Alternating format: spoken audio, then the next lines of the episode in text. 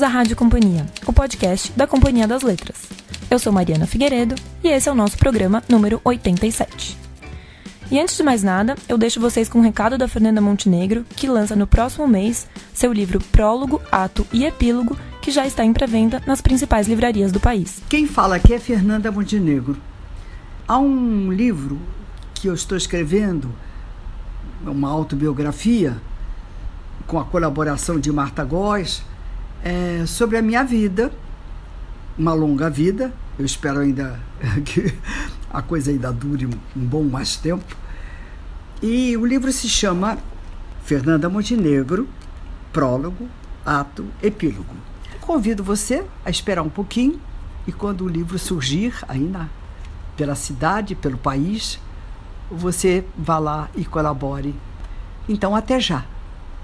É isso, Fernanda Montenegro, prólogo, ato, epílogo.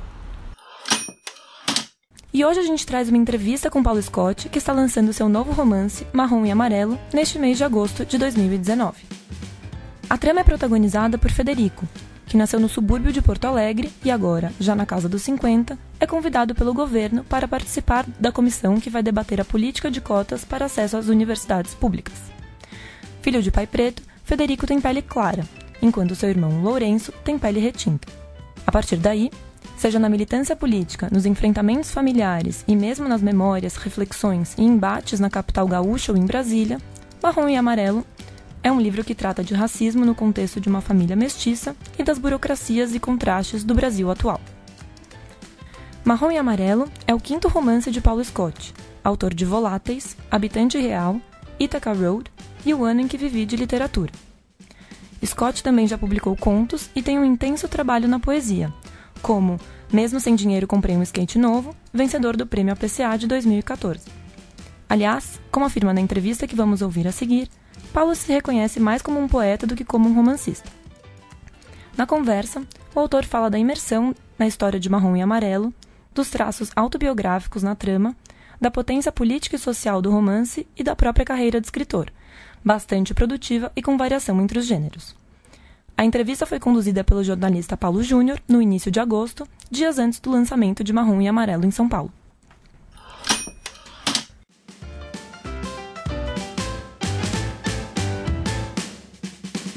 Paulo, Marrom e Amarelo foi um, um, trabalho longo. Eu me lembro que, que quando você lançou um trecho no blog do, do IMS, em 2017, você disse que já estava trabalhando há três anos, que o contrato já estava assinado também há muito tempo. Queria que você contasse um pouco desse, desse volume de pesquisa, desse, dessa imersão, se foi de fato um, um trabalho mais longo do que costuma ser, como que foi esse processo? Olha, meu caro, esse livro, como aconteceu com o Habitante Irreal, ele demandou uma pesquisa uh, de trabalhos teóricos, inclusive, bastante forte. Uh, com o habitante, eu lembro que foram oito anos de pesquisa. Neste aqui foram, foi, foi um pouco menos o, o, o tempo, mas de fato eu parto de uma realidade que eu conheço bastante, que é essa realidade, digamos assim, dos mestiços brasileiros, uh, dos negros pardos, muitos uh, que se assumem e se afirmam como brancos. E essa questão da identidade, ela, de certa forma, ela perpassa todos os meus romances.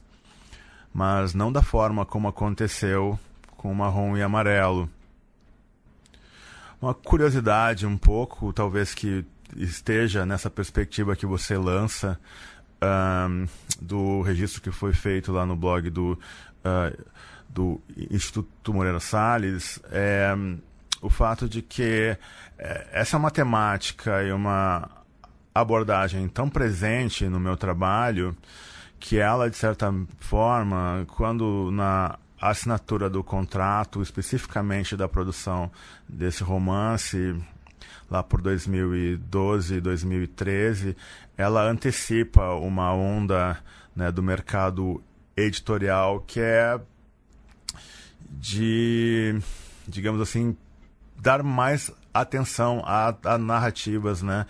Que envolvam a temática racial. Então, nesse sentido, uh, eu te diria que esse romance ele parte não é, dessa questão dos relacionamentos raciais, da identidade racial brasileira, essa dificuldade que o brasileiro tem uh, de admitir que tem raízes negras, um país mestiço, onde dificilmente você encontra, e eu venho lá do sul, então eu tenho essa realidade muito presente, não é? Mesmo lá no sul você não dificilmente você encontra uma família que não seja mestiça, que não tenha um avô indígena, uma avó negra. Então essa dificuldade do Brasil de se olhar no espelho, esse sonho brasileiro por parte da elite, né, de se querer europeia e por parte das classes mais baixas, né, de não socialmente, né, falando, é, economicamente falando, essa dificuldade é, de admitir a negritude, isso sempre me incomodou profundamente. Então tem um pouco desse reflexo, dessa inquietação uh, pessoal um, porque sempre me afirmei como um, um, um, brasileiro negro, embora eu tenha pele clara e mestiço, como todos nós somos aqui no Brasil. E isso, desde muitos anos, né, gera um certo estranhamento de algumas pessoas né, que me dizem: não, mas como assim? Você não é negro. Então, essa dificuldade que o brasileiro tem, em todos os níveis, é, foi, digamos assim, um ponto de partida para construir essa narrativa, que é uma narrativa ficcional, que fique bem claro, não é uma autoficção, não é biografia, não tem nada a ver com a minha família, embora eu venha de uma família negra de classe média, né, bem estruturada financeiramente. Né? Então, são, digamos assim, esses elementos que estão presentes e que resultaram neste romance. Você coloca, inclusive nos agradecimentos, faz questão de registrar que foi criado e que viveu no bairro onde se passa a história e, e sempre conta isso também quando fala do livro. Queria que você falasse um pouco desse lugar, como foi essa mediação entre as suas memórias do bairro, o bairro que é hoje, que particularidades você acha que tem é, em Porto Alegre que talvez façam, façam essa história ser, ser muito própria daquele lugar? É, então, esse Partenon que está no livro certamente é um Partenon que não corresponde exatamente ao Partenon que existe, assim, uh, que uh, geograficamente está lá, porque ele é um Partenon que resulta da minha leitura, né? Ele é o cenário para o romance, mas ele sim tem muitos elementos, tem o fato de ser um bairro uh, ocupado uh, na sua maioria por pessoas negras, por famílias negras. Então essa identidade está no romance, mas uh, tem um pouco de transfiguração, assim, né? Uh, tem uma montagem de um, de um cenário especificamente para envolver a, a tragédia, né? o, o drama, o enredo, os, os conflitos do protagonista, que é o Federico, e essa relação que ele tem com a questão racial Uh, relacionamento que passa fundamentalmente pela, pelo vínculo estreito que ele tem com o irmão dele, porque a perspectiva é a seguinte: ele é um ano um ano e dois meses mais velho que o que o Lourenço, que é o marrom. E, e ele é ele tem a pele clara, ele tem cabelo liso, né? tem cabelo castanho claro. Ah. E o irmão dele tem cabelo crespo, embora eles tenham o mesmo nariz, o mesmo lábio, ele o irmão dele tem a pele escura, tem cabelo crespo e é um negro. E ele sendo o mais velho, ele tem inclusive indiretamente alertado desde criança pelos pais dele, né, de uma forma muito sutil, uh, pela pela mãe de uma forma e pelo pai de outra.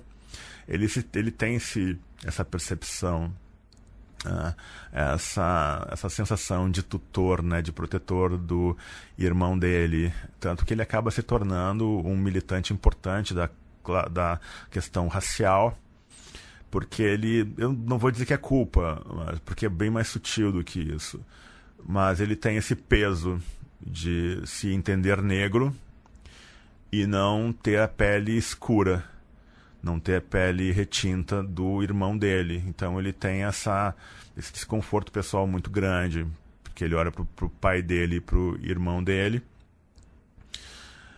E ele vê uma cor que não está nele, não está na mãe dele, que é, que é uma espanhola. Então, quer dizer, não dá para dizer que os espanhóis são brancos, né?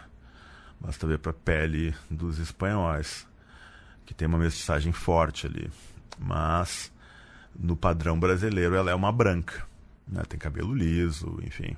Então, essas sutilezas ah, causadas ah, talvez por um, um cenário político e social muito forte no Brasil é que empurram a, a trama, que tem como espinha, né, fio condutor, uh, numa perspectiva distópica, o fato do governo, do novo governo, que assume o país em 2016, eu não denomino esse governo de outra forma que não seja novo governo, ele acaba sendo chamado para uma comissão em Brasília, que é uma espécie, pelo menos é denunciado dessa forma pelo movimento negro, como um tribunal racial, que vai dizer quem é suficientemente negro para poder utilizar as cotas raciais né, para ingresso nas universidades públicas, depois nos empregos. É um, esse,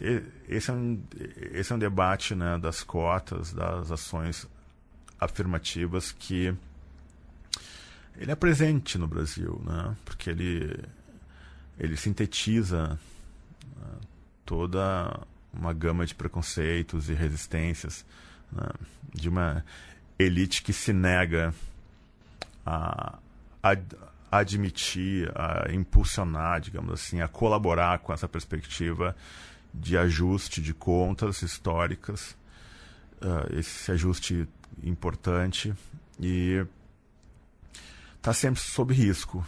Agora você tem um, um, governo no país que claramente deu suas, suas demonstrações de contrariedade em relação à política das cotas nas universidades, nos espaços públicos, né?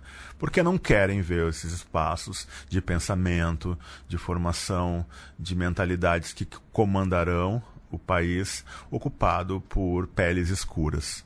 É, é, você ter no, nos espaços públicos e privados no Brasil uh, gente de pele escura, pele retinta, num restaurante, num teatro, numa universidade.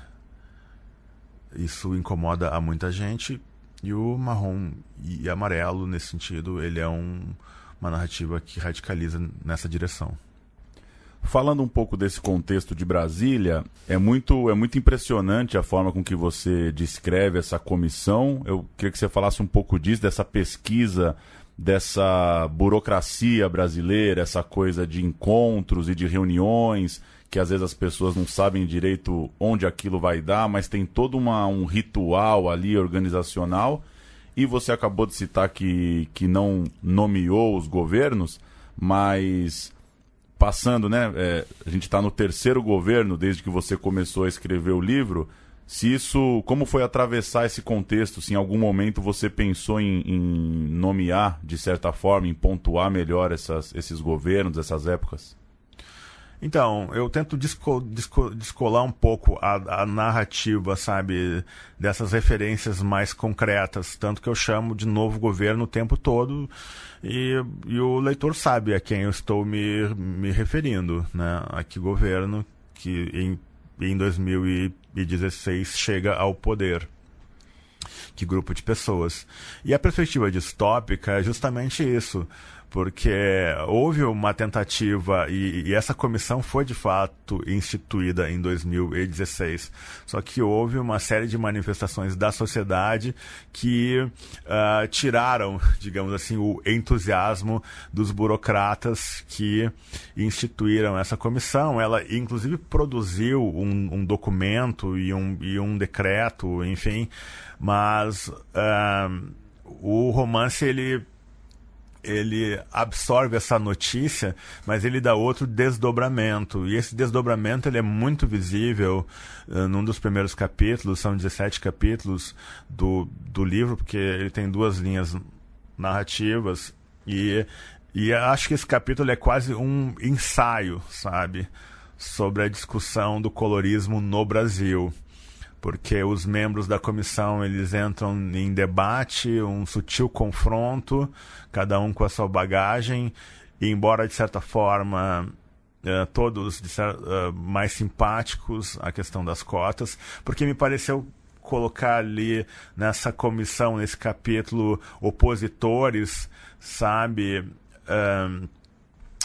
Me pareceu uma solução muito fácil. Eu queria ver, eu me eh, muito em, em função das pesquisas que eu fiz, me pareceu mais interessante colocar todos eles como pessoas simpáticas às cotas, mas com perspectivas diferentes.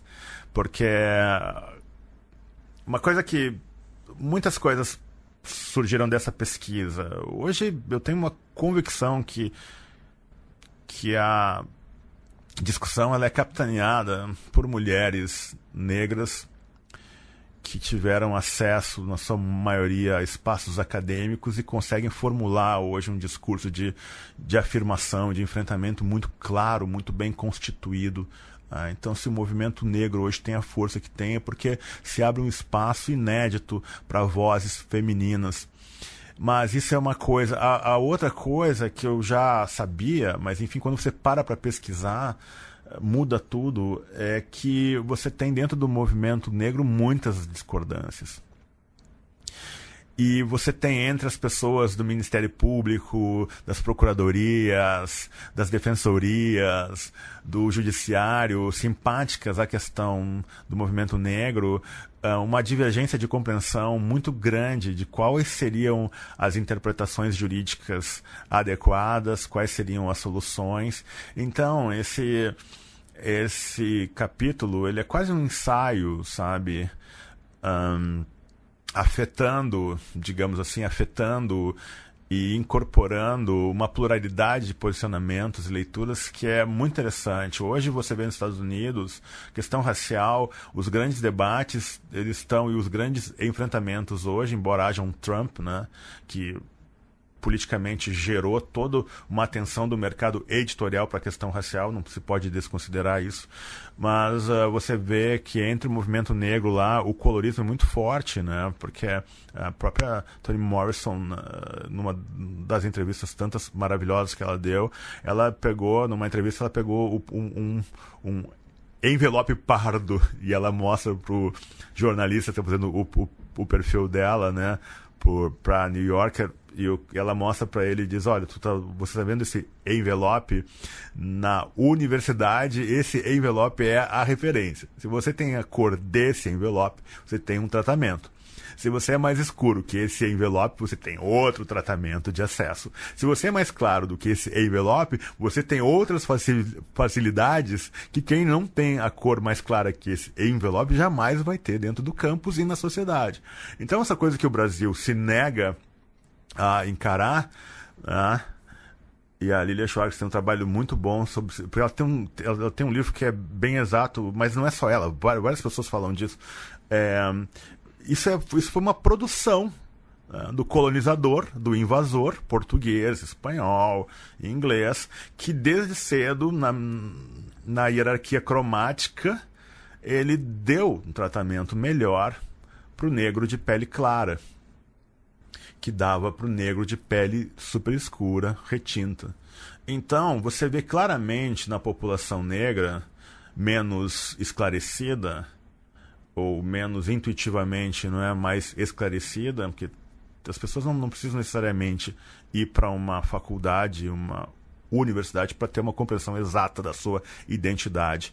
Mas eu vejo claramente que, no geral, o negro brasileiro, oprimido da forma que é, historicamente, oprimido, tem uma dificuldade muito grande de se unir e descobrir esse orgulho tão necessário, porque as pessoas falam: "Ah, mas como é que pode, né? Vocês esse essa desconstrução, isso é uma isso é uma fantasia". Não, não, não, não é uma fantasia.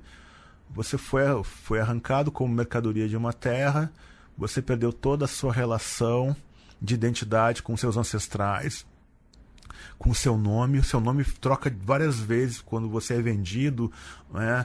Ou oprimido pelo senhor do engenho, pelo seu dono, e essa identidade foi se perdendo. Tanto que se você olhar para a comunidade indígena, se você falar, ah, né, e eu, eu, mergulhei intensamente nisso para fazer, para escrever o, o habitante, você vê que os indígenas, por mais massacrados que eles sejam, quando você vai conversar a fundo com qualquer indígena, você vê que ele tem uma solidez, uma solidez em relação à identidade que os negros não têm. Porque os negros foram submetidos a um processo muito perverso de destruição da identidade, né, da sua ancestralidade. E isso precisa ser resgatado, recuperado. Aí agora isso não vai acontecer se você ficar aplaudindo uma, uma governabilidade ou um governo e políticas públicas que ficam com essa conversa dizendo que não tem racismo no Brasil. Que os brasileiros estão em harmonia. Não, os brasileiros não estão em harmonia. Essa falsa harmonia só interessa a quem tem dinheiro, quem tem pele clara. Não a outra parcela da população que vive num, num processo aflitivo de resgate da sua identidade perdida.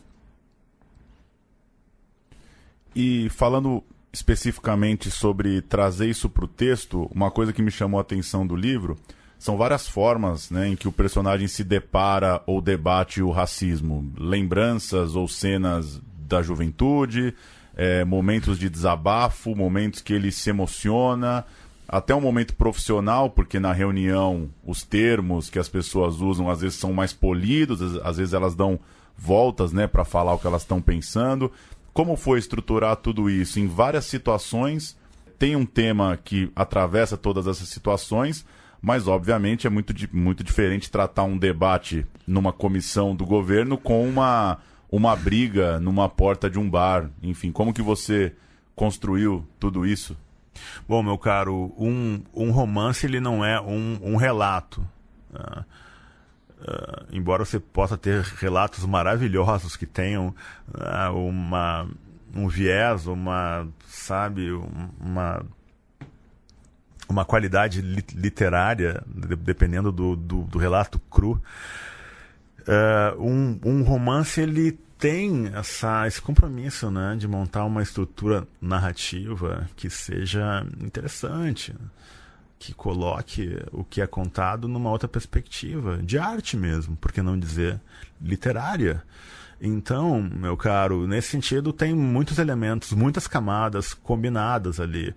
Nem todo mundo vai perceber as, algumas uh, piadas internas, algumas referências. Uh, quem está mais comprometido, quem conhece uma linguagem, uh, talvez compreenda melhor, mas a questão é justamente essa. No romance são duas linhas narrativas. O romance todo ele é contado no passado, né? Ele está num futuro que eu não sei qual é. E, e o que seria o tempo presente, ele é narrado no tempo do, do momento ali, no no passado, e o que é mais passado ainda, ele é narrado num presente, que eu acho que eu deixo bem claro isso no, no livro, que é um presente que não sai da cabeça do, do protagonista.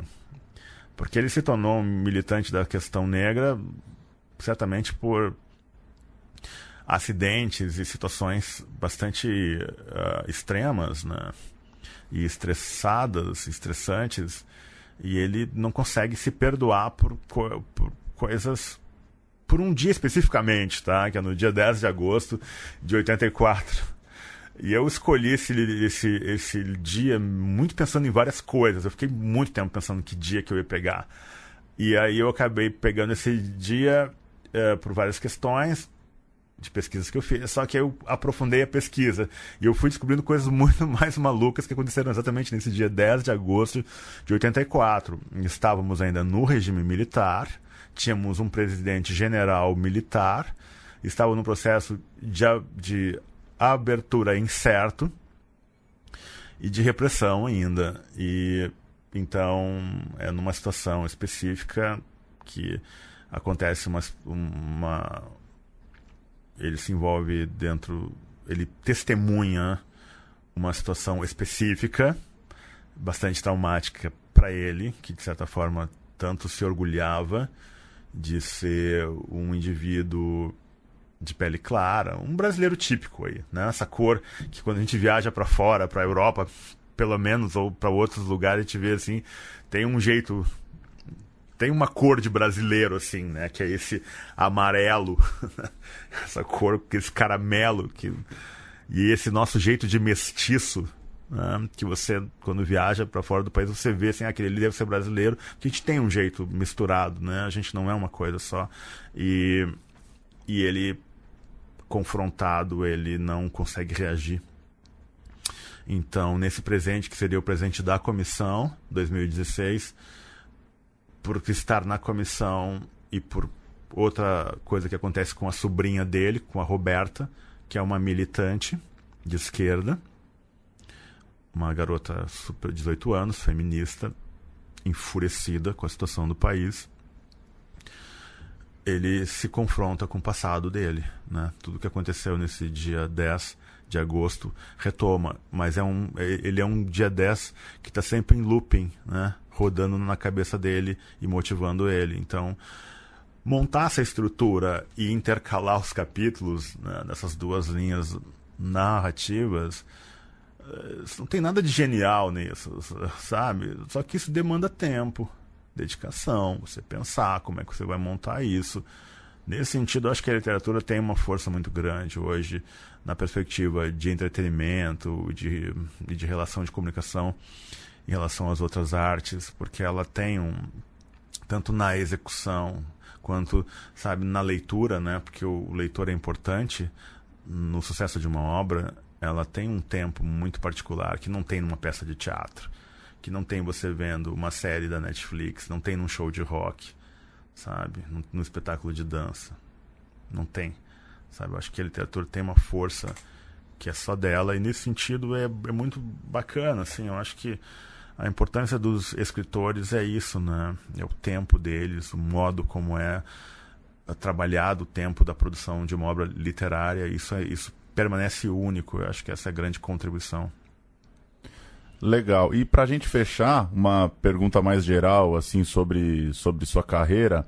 Depois de um ano em que vive de literatura, você volta a um romance com uma carga política e social forte, inclusive eu vi que outro dia você contou que um leitor atento relacionou o protagonista de Marrom e Amarelo com a, com a personagem do Voláteis.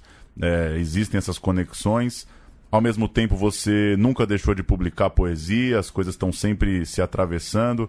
Conta um pouco como você tem. Você é, é, bastante organizado em relação aos gêneros, ou você vai criando e depois vai entendendo como as coisas vão acontecendo? O que, que você está pensando aí para os próximos projetos? Como que está essa, essa bagunça toda aí dos gêneros e das ideias e das suas, suas anotações, as coisas que você tem pensado? Pois é, meu caro, uh, essa é uma questão bem, bem particular, assim, porque, na verdade, eu comecei escrevendo aos 12 anos e como, como poeta, e eu me vejo até hoje como poeta. E acho que tem um espaço bom, assim, sabe, entre uh, alguns leitores, as editoras, mas, infelizmente, as pessoas me veem como romancista. E, e é um pouco engraçado isso. Mas eu não vou querer justificar assim essa uh, minha insistência, né, uh, em me reconhecer como poeta. Eu eu venho de uma família uh, pobre, né? Meus pais foram os primeiros, pai e mãe foram os primeiros que entraram em universidades das famílias deles. E eu, eu venho de, tanto parte de mãe quanto de pai, sempre houve grandes contadores de história. Então, a minha preocupação, embora meus romances não sejam nenhum deles seja simples, mesmo o Ithaca Road, que eu pensei que era simples, depois pelos, pelo retorno dos leitores eu comecei a perceber que de simples não tinha nada, e foi bem frustrante isso, na verdade, porque eu queria fazer um romance completamente simples, uma estrutura simples, e eu não tenho outra missão na minha cabeça que não seja de contar uma boa história, entende? Se os meus livros têm essas estruturas mais complexas, né, mais enroladas, é porque é o modo que eu sei fazer. Entende? Se eu soubesse fazer de outra forma, eu, eu faria. Não, é o meu jeito de contar. Ah, o, o Habitante é um livro todo estranho. O Ítaca também. É, o ano que vi de, de, literatura não é um livro tão simples assim. E esse agora não está fugindo muito da, da regra. Então, eu, eu te diria o seguinte. É, eu eu escolho, né, que na minha cabeça o texto é poesia, trabalho com poesia ou se não como prosa. Assim, como as pessoas vão vão ler isso para mim escapa do, do, do meu controle. O que vem pela frente aí mais claramente, porque já estou trabalhando nele, inclusive com pesquisa. Já fui para Brasília pesquisar, agora vou para o Mato Grosso pesquisar também é o Rondonópolis, que é um policial que se passa no oeste brasileiro, que é um espaço pouco trabalhado e inevitavelmente acaba envolvendo identidade brasileira, relação de poder no país, enfim, aqui ele tem uma tem uma pegada mais de policial. Nesse sentido, eu volto de certa forma a uma algo que eu iniciei lá atrás no com o Voláteis, que eu digo que é um policial de vampiros, embora não haja nenhum vampiro na, na história, as personagens são vampiros, quem lê com mais atenção vai perceber, e de certa forma o Rondonópolis, que é esse romance, essa prosa, ele também resgata essa violência brasileira, né, que não pode mais ser escondida. Legal, Paulo. Valeu pelo papo e boa jornada aí nos, nos lançamentos, Obrigado. na divulgação e nas conversas aí sobre o marrom e amarelo. Obrigado.